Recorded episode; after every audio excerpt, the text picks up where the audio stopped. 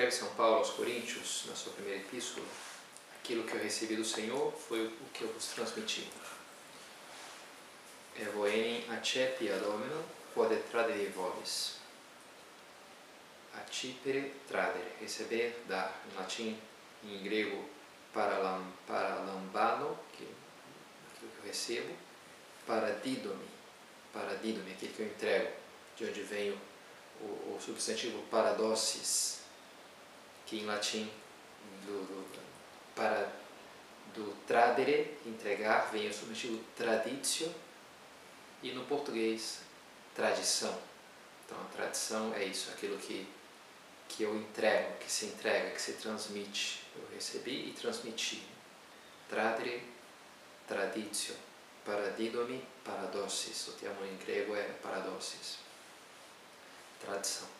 Então é o nosso tema de hoje, um tema muito importante, muito central na, na questão da teologia fundamental. Né? A tradição, essa coisa da né, receber e transmitir e entregar como a gente falava na aula passada, a revelação se fecha com os apóstolos. Entre os primeiros cristãos se tinha muito claro esse critério de que o que era preciso era seguir aquilo que os apóstolos tinham pregado, pregação dos apóstolos. Isso aqui é de acordo com o que falaram os apóstolos? É. Então isso aqui é da fé. Porque no meio já começou, já nos primeiros séculos, com a gnose, o gnosticismo, o próprio judaísmo também, influências assim que eram um pouco estranhas à, à pregação originária dos apóstolos, portanto não era o evangelho que os cristãos queriam crer, né? porque não era o evangelho realmente a mensagem de Cristo, mas pura propriamente. Né? Até hoje esse é o critério para a fé católica, é aquilo que nos veio da pregação dos apóstolos. Diz Dom Fernando Ocares, não pode existir na fé nada que não derive, não derive dos apóstolos, nada poderá faltar daquilo que eles transmitiam. Ou seja, nada mais, nada menos. A fé é isso. É o que a gente recebeu dos apóstolos.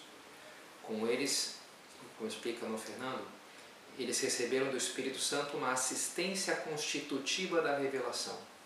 Eles têm essa graça né, de, de constituir a revelação, de com eles fechar isso daí. E a nós cabe receber, viver e transmitir o conteúdo dessa pregação a vida cristã quase poderia se resumir nisso, né? Receber aquilo com a fé, abraçar aquilo com a fé, tornar aquilo realidade na minha vida, nas minhas ações e, com o apostolado, com a evangelização, transmitir isso para as pessoas que, que verão depois. Por isso escreve também São Paulo. Itaque fratres, state et tenete traditiones, quod dicistis, guardai e vivei as tradições né, que recebestes sive per cerimônia, sive per epistola nostra, seja por palavras, seja pelas nossas cartas. São Paulo fala, né, que é porque eles tentam que receber, viver aquilo que seja por palavra, eles escutaram na pregação, ou o que lhes chegou por carta. E o próprio São Paulo, então, vai, express, vai cunhar um, uma expressão para significar isso, né? o conteúdo que é transmitido, esse depósito, para que que é costume falar o depósito da fé, depositum fide, o depósito da fé. Né? Eu recebi, guardei o depósito da fé. Vocês têm também que guardar esse depósito. Que assim, na ideia de depósito está essa ideia de um, de um conceito, de um todo fechado, que se deve conservar, a qual não se acrescenta nada. Não é uma ideia que vai se transformando e hoje é uma coisa e amanhã é o oposto dela. Não, a fé não é isso.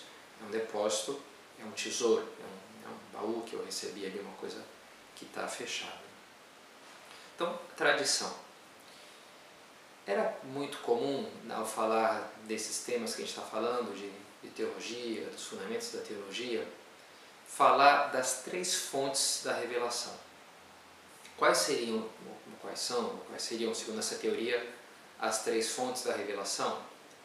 A Bíblia, a tradição, o magistério mais ou menos nessa ordem de importância. Né? O que, que é? Bem, a Bíblia, acho que está claro, né? os 70 livros matantes da Bíblia lá que, que tem, né? são aqueles livros ali e tal. A tradição, nesse, nessa lógica, seria, bem, aquilo que foi, que é da revelação, mas não ficou plasmado propriamente na Bíblia.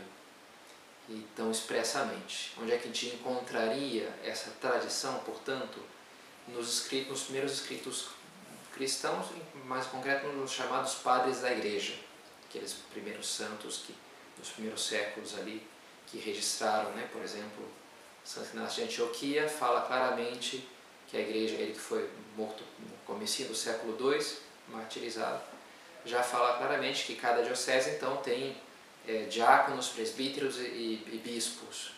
E isso nas epístolas de São Paulo, São Paulo usa essas três expressões também, né? mas não fica tão claro, às vezes fica um pouco confuso o que é o diácono, o que é o bispo. Então isso aí não, não estaria na, na, na Bíblia, mas sim na tradição, por exemplo, nos escritos de, de Santo Inácio de Antioquia, testemunhando que a igreja desde os princípios se estruturou segundo esses três graus da, do sacramento da ordem, né? o diácono, o presbítero e o bispo. E, e o que não ficou claro aí nem na Bíblia nem na tradição, então entraria o magistério, os bispos, os papas, para dizer não, isso aqui é assim, isso aqui é assado, então está no magistério. E a teologia se faria como? Se faria pegando, bem, eu quero provar como é que se fazia, né? eu quero provar tal coisa, sei lá, que Nossa Senhora é Imaculada. Então, eu vou atrás, como é que eu provo? Quais são os pressupostos, a matéria-prima da teologia? São é, essas três fontes. Né? Está na Bíblia? Ah, não, não achei explicitamente. Não, mas achei aqui num padre da igreja, achei um documento do magistério do concílio, não sei quando. Então, juntando isso com aquilo, tal, eu provo que. Então, eu uso aquela. São os pressupostos em cima do qual faço os raciocínios da teologia. Agora, segundo essa maneira de enxergar, é, as, as coisas e a teologia, então tradição e Sagrada Escritura têm uma interseção nula. A tradição seria aquilo que sobrou, digamos assim, que não entrou na Bíblia e, e que sobrou, mas está ali nos padres da igreja. Né? É, e que se complementaria então com os textos do magistério. E e surge um problema né, com, com essa visão a partir do chamado protestantismo liberal no século XIX, a gente já falou brevemente sobre ele. Ou melhor, essa visão fica mais nitidamente, é, fica mais nítido os seus problemas, talvez a partir desse momento, em que os protestantes, que até então tinham seguido uma certa dogmática protestante, costumo falar isso, né, de assumir os textos de Lutero ou de Calvino, como bem quase como uma Bíblia, aquilo ali inquestionável. Se alguém começava a questionar o que Lutero escreveu, peraí, então tu está deixando de ser, tu está sendo aquilo é, é, então tinha, era dogma, né? e ainda é para a parte dos luteranos. Mas as pessoas começaram a questionar, falaram, bem, mas a vida de Lutero, ele teve coisa, ele mudou de ideia, ele teve algumas coisas meio contraditórias, por que a gente tem que, não é Bíblia, né? só a Escritura. Então começaram a questionar os escritos de Lutero e, e e questionar, de alguma maneira, até a própria escritura, de querer conhecer a verdade, de querer conhecer os fatos históricos em si. Então começou esse estudo histórico crítico das Sagradas Escrituras, né, que também vai chegar no catolicismo de alguma maneira. Nos começos do século XX, vai surgir entre católicos a chamada crise modernista, que era um pouco um reflexo dessas ideias do protestantismo liberal Loisy e outros escritores vão entrar um pouco nessa onda. E vão fazer alguma, alguma crítica que, que de fato havia algo de, de acerto naquela crítica da, de uma visão da teologia que havia muito assim silogístico, meio lógico, matemática, que gerava algumas explicações da, um pouco artificiais das aparentes incoerências das escrituras, né? por que, que aqui diz isso, esse evangelho te explica isso nessa ordem e esse naquela outra. Não, é porque essa palavra quer dizer. E, e são explicações vezes, um pouco artificiais. O, o primeiro livro de, de Samuel, o primeiro contato entre Saul e Davi, então de ter uma narrativa e depois tem outra, mas então mas então está errada a Bíblia porque está se autocontradizendo o mesmo livro da Bíblia. Não, veja bem, é porque é primeiro, no outro sentido. Então, faziam explicações assim que, que só um pouco forçação de barra, a gente poderia dizer, né? e, e de fato eram. Né? E, e para essa nova leitura, se começou a, a falar, bem, não, é preciso ler as escrituras de uma outra maneira, entender que ali assim, empregavam figuras de linguagem, que os rabinos, que os, a mentalidade judaica não estava ali escrevendo com uma ideia de expressamente escrever como é que foi historicamente, mas aquilo é, é um midrash, né? um conto exemplificador, não relato histórico estrito. Então começou a haver uma leitura, enfim, elementos que realmente são positivos em certo sentido, né? de entender de uma maneira mais madura o que, que, que aquele, a maneira como aquele texto foi escrito, a mentalidade com que ele foi escrito, para não querer ler com uma mentalidade diversa e assim as coisas começam a não se encaixar. Né? Mas, é, di, diante de coisas, ainda que haja coisas boas ali, e críticas que, digamos, poderiam ser realmente aceitas à teologia, claro que entrou uma visão completamente é, desmistificadora no mau sentido né, das escrituras e até o ponto de, enfim, se perder tão completamente a fé e tudo que é milagre, ah, tudo é historinha, né, isso aí foi tudo inventado, Jesus não ressuscitou, né, se chega a pessoas a, a, a, a considerar-se cristãs e defendendo isso, né, na, na verdade, isso aí é só uma maneira, uma coisa é os fatos históricos, outra coisa é o Cristo, da, o Cristo histórico, Jesus histórico, outra coisa é o Cristo da fé, né, que é uma construção, a partir da, da fé dos, das primeiras comunidades cristãs, mas não é aquilo que aconteceu de fato. Então começou, girou todo um, um movimento, não diria que grande, mas uma maneira de a gente encarar, ler a Bíblia sem fé. Um, um autor que vai fazer um pouco frente a essa crise modernista, que é um filósofo católico, que não por acaso foi o, o grande homem que eu estudei na minha, no meu doutorado, esse francês chamado Maurice Blondel. Blondel, né, com a pronúncia mais abrasileirada. E, e é interessante, enfim, para valorizar um pouco aqui né, o que eu estudei dele, ele poderia resumir um pouco a, numa crítica e uma proposta frente desse movimento, essa crise modernista. Né? Primeiro, a crítica é a mesma que faz também Chesterton, né, no, no Ortodoxia, por exemplo, que fala bem que essas pessoas estão dizendo aí que querem fazer apenas um trabalho histórico sem princípios filosóficos, ele quer conhecer só a realidade que aconteceu na história lá, quando Moisés atravessou no Mar Vermelho, então, né, eles, ah, na verdade não é que separaram o mar em duas, duas paredes, mas é que num, num período de seca esvaziou eles. Então eu quero só chegar, eu quero chegar na verdade histórica, diziam esses autores. Mas o que se vê é que eles partem de uma, de, uma, de pressupostos filosóficos, sim, né? De, de a princípio parte que não existe milagre. Né? que não existe milagre, que Deus não intervém na história de uma maneira assim mais extraordinária nunca. Então, o que disse Chesterton, olha, por, da maneira racional, eu tendo a pensar que existiram milagres, né?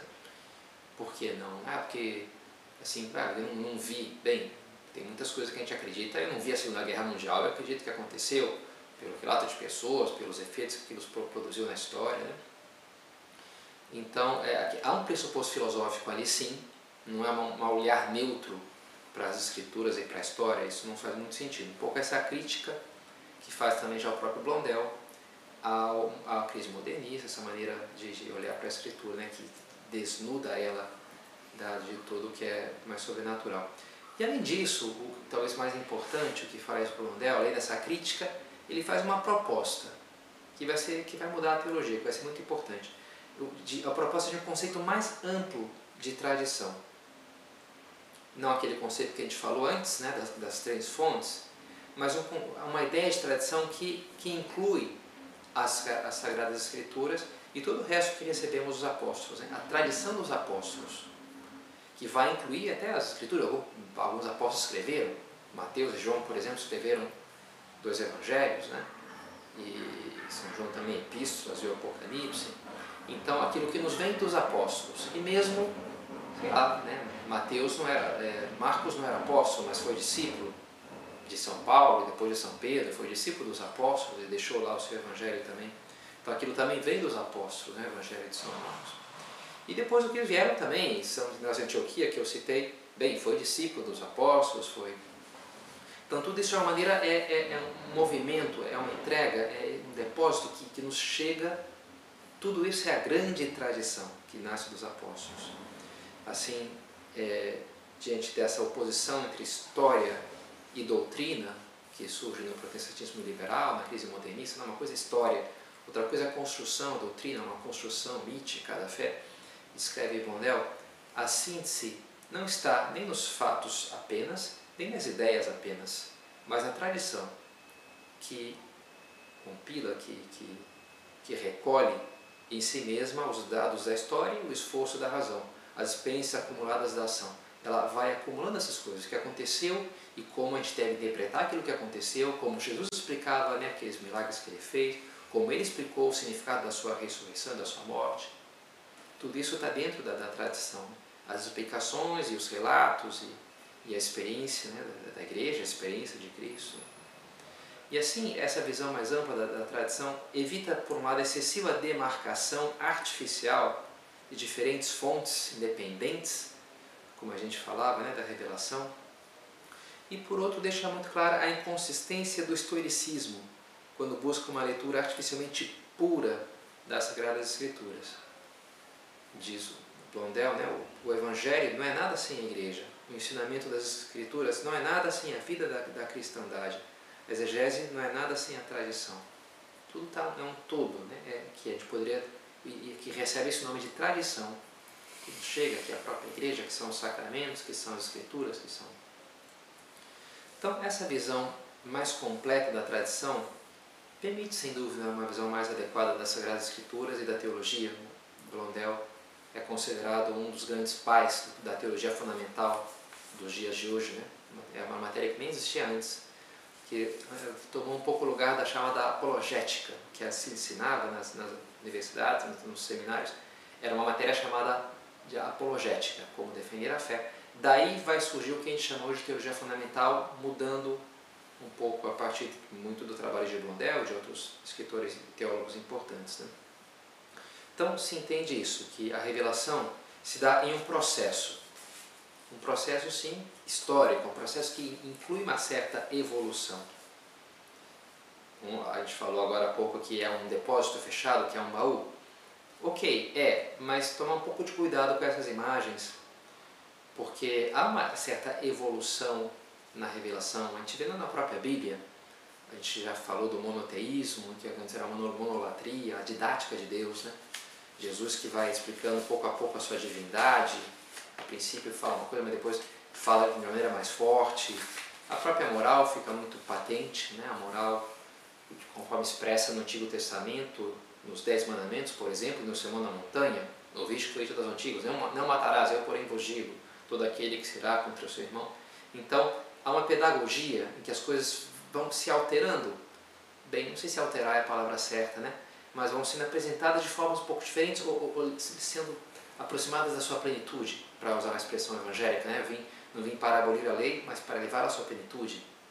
Ou para usar a maneira que São Paulo fala, a lei é uma pedagoga. Estava explicando, me preparando para chegar agora à sua plenitude. Então tem uma, um processo, digamos assim, em que a, a expressão da moral, da fé, do dogma, conhece uma certa evolução, permanecendo fiel a si mesmo. Jesus não veio abolir a lei e colocar uma outra no lugar, não, mas veio levar a plenitude. Né? Depois da morte do último apóstolo, a revelação sim está fechada, como a gente falava, né? o depósito fechado. Mas não a compreensão dessa revelação, que deve crescer cada vez mais, que é os mistérios de Deus. Né? A gente tem que aprofundar cada vez mais. E a gente vê isso na vida da igreja, a gente vê isso na vida dos santos. Como eles têm descobertas, lendo os evangelhos, se entusiasmam com aquilo. São José Maria, quando entende com uma especial força a questão da filiação divina, ou um santo, quando vê uma questão da Santíssima Trindade, da pessoa de Cristo. O magistério, especialmente também, além dos santos, vai expressando com palavras novas, com maior profundidade, o dogma da fé que já está ali presente e a própria tarefa teológica também se trata disso, né? de, de tentando entender melhor as coisas. Né? E aí não deixa de estar presente também, sem dúvida, o Espírito Santo, como grande princípio ativo nesse aprofundamento na compreensão da fé na tradição.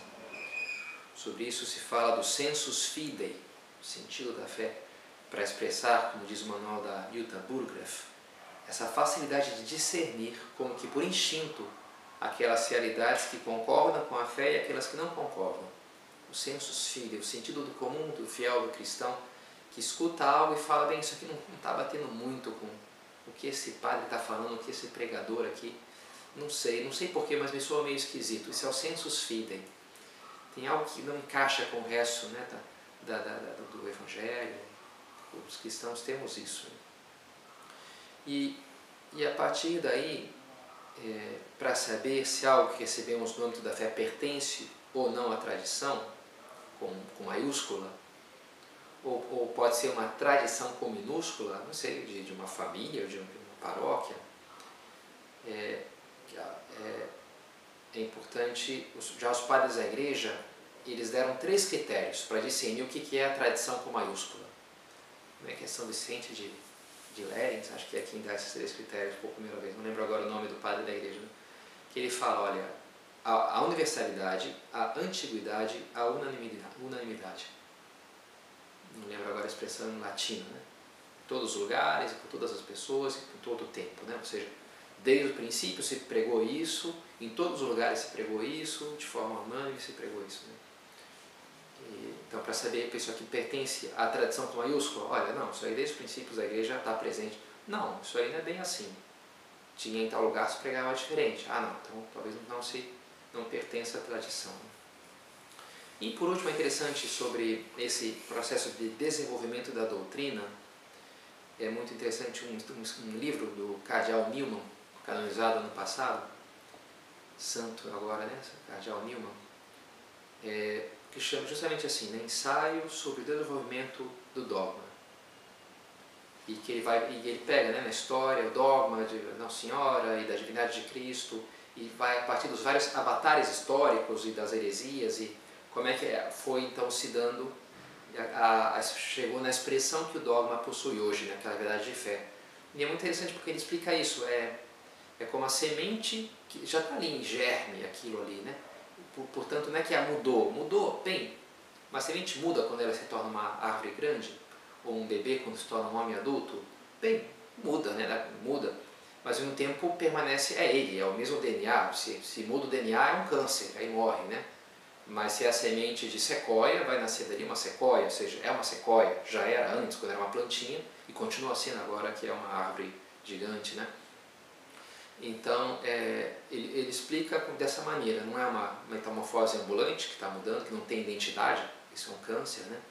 Mas, ao mesmo tempo, é um organismo vivo, nesse sentido que se manifesta de forma diferente, se cresce na sua expressão, na sua, na sua extensão. Então, interessante pensar essa, essa ideia de tradição assim, né? como algo vivo e ao mesmo tempo algo que tem uma identidade, que não é uma coisa sem, sem, sem pé nem cabeça. Né? Tá bom? Ficamos por aqui então.